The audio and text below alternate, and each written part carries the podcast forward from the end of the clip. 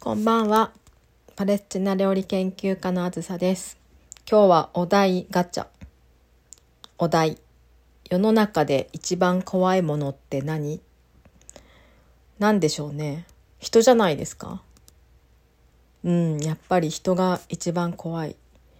お化けとか、なんかいろいろ怖いものってありそうだけど、人ですよね、やっぱり。生きてる人が一番怖い。幽霊より生き量が怖いし、人が怖くないですかね。どう思います？この前、井上さんっていう方、ツイッターにいらっしゃるんですけど、伝統の色をあなたの雰囲気に、あなたのイメージから伝統の色をお伝えしますっていう企画があって、それに乗ったんです。そしたら私の色はちょうど口なし色だったんですよ。口なしって聞いて思い出すことないですか？口なしって聞くと一番に思い出すのが「源氏物語」の六条の宮住所なんです。なんで六条の宮住所口なしので口なしなのかっていうと夕顔って出てくるんですけど覚えてますかね？学校で私受験の時確か大学受験の時に出た古典のテスト問題夕顔のとこだったんですけどまあそうその源氏光光の君と夕顔が会ってる時に六条の宮住んどころすごい嫉妬するんですよね。それでそこに生き量となっていってしまうんですよ。自分がわざと言ってやろう念飛ばしてやろうって思ってるわけじゃなく何してるのかなって多分ただ思ってただけだと思うんですよでも当時って重婚っていうか通い込んだし六条の宮住んどこ年も上だしそれでねなかなか来てくれなくなって最初は源氏もなんか年上の姉さんで何でも知ってて綺麗でだったのが途中なんか多分うざくなるんですよねあのババアみたいな感じで。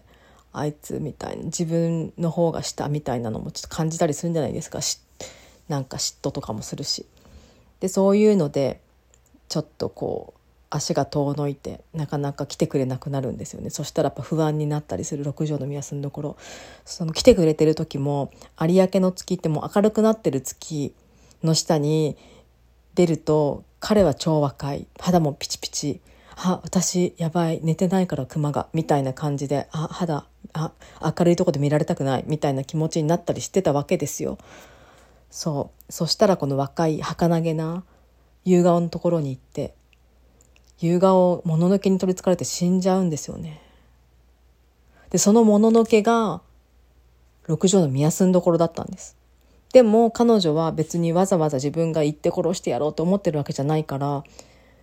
わかんないんですよ。ふと目が覚めると、なんか手に感触が、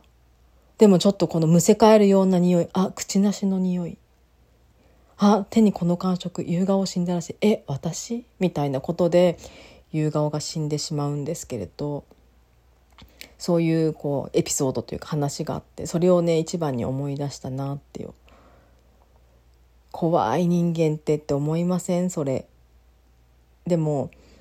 今でも絶対この怨念というか念ってあると思うんですよ。例えば言葉だって呪いみたいな。それ呪ってやろうと思ってるわけじゃないけどえそれ大丈夫？みたいな。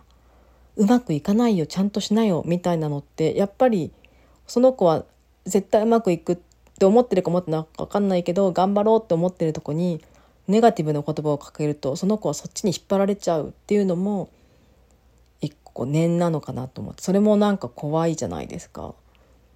ね頑張っその子が決めたんだからその子の人生その子が決めたんだからただ応援だけねすればいいのを否定の言葉で引っ張られてとかいうのもあるし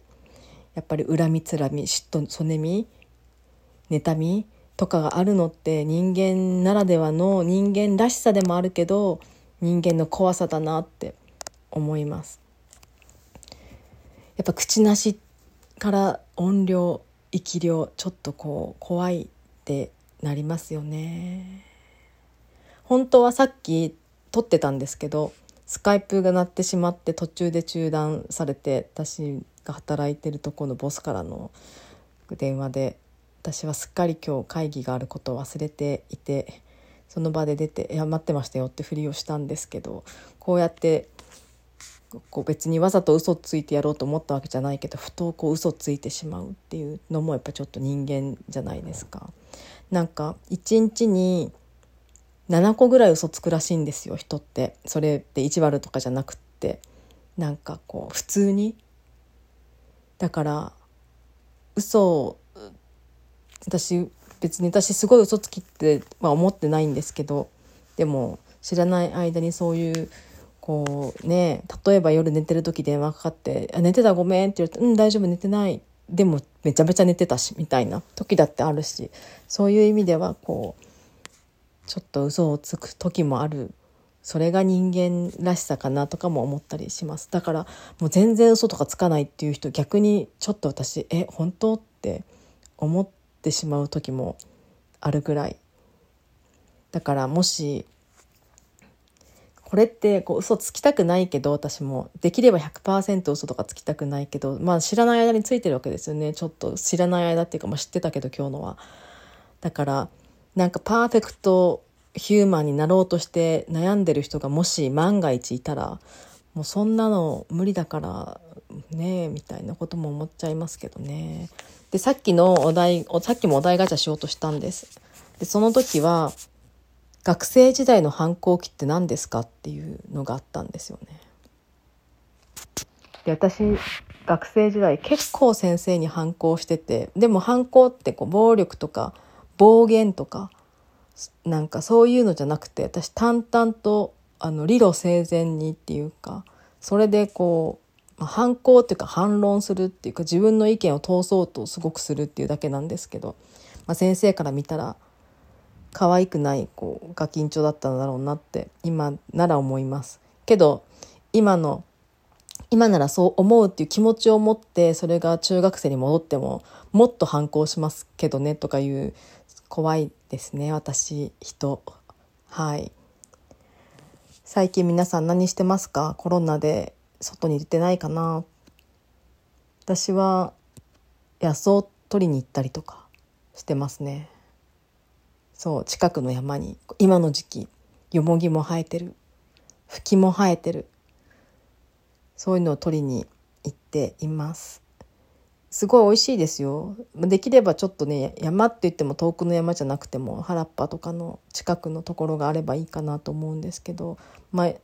でちょっと高台っていうかちょっと高い場所斜面とかのちょっと高めの場所とかの方が綺麗だと思うのでそういうのを選んでいます。でこう吹きってこう見た感じすぐ分かるんですけど似てるツヤツヤツヤっとしたのがつば吹きっていうのがあってそっちはちょっと毒があるから気をつけてください。ただ毒あるけどアク抜きすればしっかりとアク抜きすれば大丈夫です。でもしっかりアク抜きするのも面倒なので私は吹きしか取りません。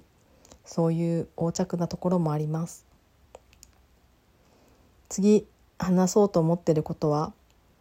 実はあって。今日友達と中高あんまり行ってないんだよねって話言ってた子がいたんですね。で学校に行くたびに自分が無力だと思って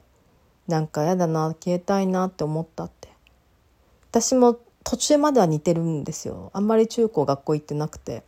まあ行ってるけど図書館行って本読んだりとか、まあ、行かなくて家にいたりした日もあるけど街に出て本屋行って本読んで映画見てみたいな生活をしてて。で私は三島由紀夫の「不道徳講座」っていう本がすごい好きでそれにね人生の指針みたいのがいろいろ私にとっての人生の指針が書いてあってそういう別の世界が持てたから学校が楽しくなくても学校のこう理不尽さとか私がこういくら理路整然と言っても変えられないことがあってもこう生きていけるこう別のワールドがあったわけですよね。でその子はそういうのが特当じゃなかったと。今は分かって大丈夫。だから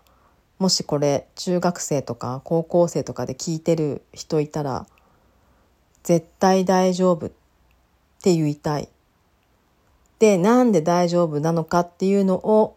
次の回で話したいと思います。うんいつかしら。明日とか話せたらいいかなと思ってますけどいつになることやら私も結構レイジーな性格なのでどうなるか分かりませんが今日はそんな感じで終わりたいと思います。ではまた。